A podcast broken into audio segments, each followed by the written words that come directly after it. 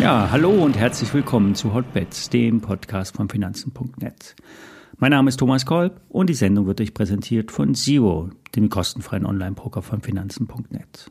Alle nachfolgenden Informationen stellen wie immer keine Aufforderung zum Kauf oder Verkauf der betreffenden Werte dar. Bei den besprochenen Wertpapieren handelt es sich um sehr volatile Anlagemöglichkeiten mit hohem Risiko. Dies ist keine Anlageberatung und wir handelt wie immer auf eigenes Risiko. Ja, es hätte etwas länger gedauert, bis der DAX schlussendlich reagiert hat. Die amerikanischen Indizes sind da schon deutlich schneller gefallen, vor allen Dingen die Nasdaq. Der Markt war insgesamt zu entspannt zur Notenbanksitzung. Mit einem Zinsschritt hatte niemand gerechnet, aber die Projektion, die hatte es in sich.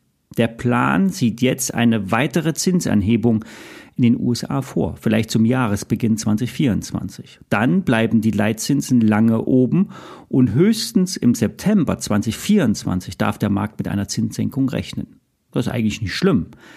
Der Markt hat aber immer mit viel schnelleren Zinssenkungen spekuliert.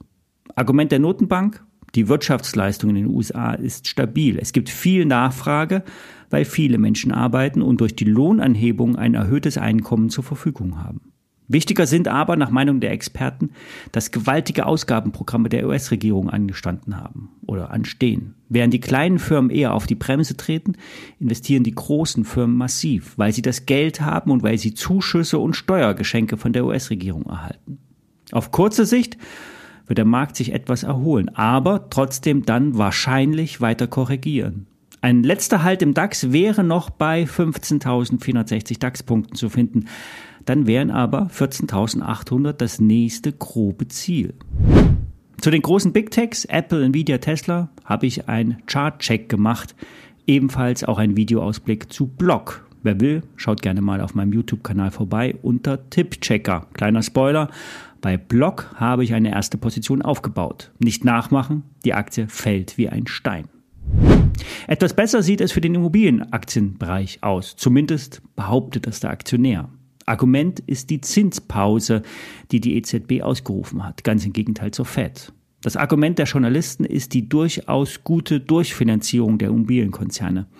Und das reduziert den Druck, Abschreibungen auf das Portfolio vornehmen zu müssen. Bei Vonovia waren es allein im ersten Halbjahr 6,38 Milliarden Euro. Und jetzt könnte man meinen, das sei alles nur Bilanzkosmetik, ist aber für die Fremdmittelaufnahme entscheidend. Ein niedriger Immobilienwert bedeutet im Gegenzug einen höheren Verschuldungsgrad. Der sogenannte Loan-to-Value von Vonovia lag zum Halbjahr bei 47,2 Prozent und damit am oberen Zielbereich der Spanne von 40 bis 45 Prozent. Das ist bei Immobilienkonzernen eine wichtige Kennzahl, wenn es um die Kreditbeschaffung geht. Ein Risiko sieht der Vonovia-Chef aber derzeit nicht. Er sagt, wir sind de facto bis Ende 24 durchfinanziert. Zudem seien unsere Finanzierungen breit aufgestellt. Ein weiterer Wert, der für die Bewertung wichtig ist, ist der NTA, der innere Wert, vereinfacht gesagt. Der liegt bei Vonovia zum Halbjahr bei knapp 50 Euro je Aktie. Die Aktie notiert aber bei 23,70 Euro, rund 50 Prozent unter dem Wert. Die Experten sagen, dass ein solcher Abschlag nicht gerechtfertigt sei. Und das gleiche gilt auch für die Aroundtown, der andere Immobilienkonzern. Hier hat ein Investor sich 10% der Anteile gesichert, zu einem kleinen Teil direkt unter 1%, der Rest über Optionen, die dann im Mai nächsten Jahres fällig werden. Der Investor mit dem Namen Georg Stumpf ist ein bekannter österreichischer Immobilieninvestor. Das heißt, er sollte sich auskennen und wissen, was er tut. Bei Aroundtown hat SRC, SRC Research das Kursziel auf 3,50 Euro festgelegt, besser gesagt gesenkt. Die Aktie steht bei 1,80 Euro. Im Juni stand die Aktie aber noch bei 90 Cent und keiner wollte sie haben.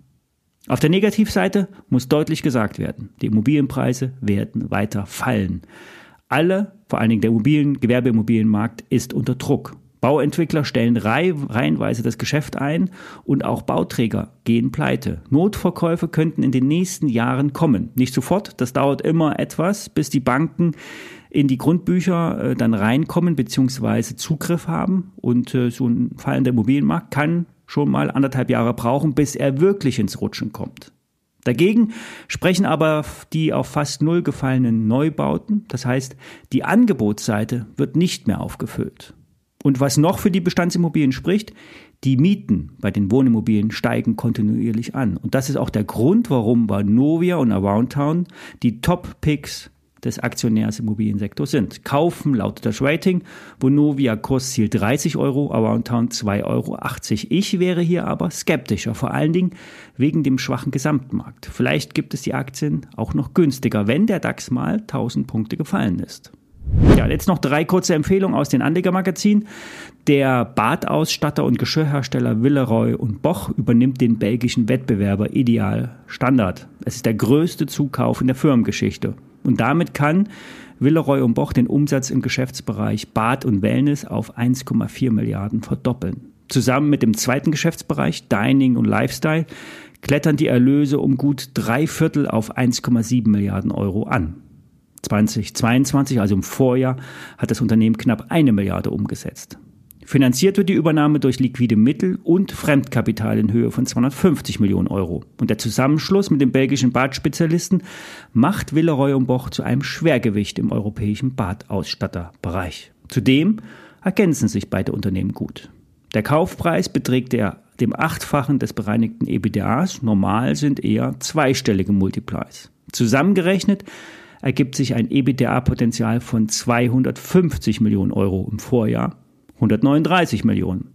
Es entspricht damit mehr als die Hälfte des aktuellen Börsenwertes von rund 500 Millionen Euro. Also hier ist Potenzial. Der Nebenwerteexperte Lars Winter sieht 25 Euro plus X in der Aktie möglich. Aktuell steht die Aktie Villeroy Boch bei 17,70 Euro. Ein Verdoppler sieht Goldman Sachs bei Fraport. Grund der verbesserte Cashflow. Die letzten Quartalzahlen hätten überzeugt und die Auslastung ist nachhaltig stabil. Für 2024 rechnet der Konzern mit einer Kapazitätsauslastung von 92 bis 94 Prozent zum Vorpandemieniveau aus 2019. Insbesondere auch das China-Geschäft, das im zweiten Quartal noch bei 40 Prozent Auslastung lag, sollte bis Ende des Jahres auf 90 Prozent sich berappeln. Zuletzt meldete Fraport für den August einen Anstieg der Passagierzahlen in Frankfurt um rund 13 Prozent. Kaufen, sagt Goldman Sachs. Und 50 Prozent Kurspotenzial sind möglich bei Europas größten Zuckerhersteller, Südzucker. Der wird nämlich am 12. Oktober Zahlen für das erste Halbjahr vorlegen. Und schon heute steht fest, dass der Gewinn trotz Einbußen bei der Bioenergietochter über den schon guten Vorjahresvorgaben landen wird. Dafür sorgt der gestiegene Zuckerpreis. Noch besser könnte es im aktuellen Quartal laufen, denn der Zuckerpreis hat noch einmal zugelegt. Überraschungspotenzial bietet also die Gewinnprognose für das laufende Quartal. Zuletzt hatten die Rohstoffnotierungen im Future noch einmal zugelegt und sich in Richtung der historischen Höchstwerte bewegt. Beim letzten Mal stand die Aktie bei 30 Euro, als der Future so hoch lag. Jetzt steht die Aktie bei 14 Euro. Zumindest 50 Prozent Kurspotenzial sieht hier Börse Online. Kursziel 25 Euro, Stop 11,98 Euro. Soweit für heute. Heute gehe ich auf die World of Trading. Wir hören uns am Montag wieder. Schönes Wochenende.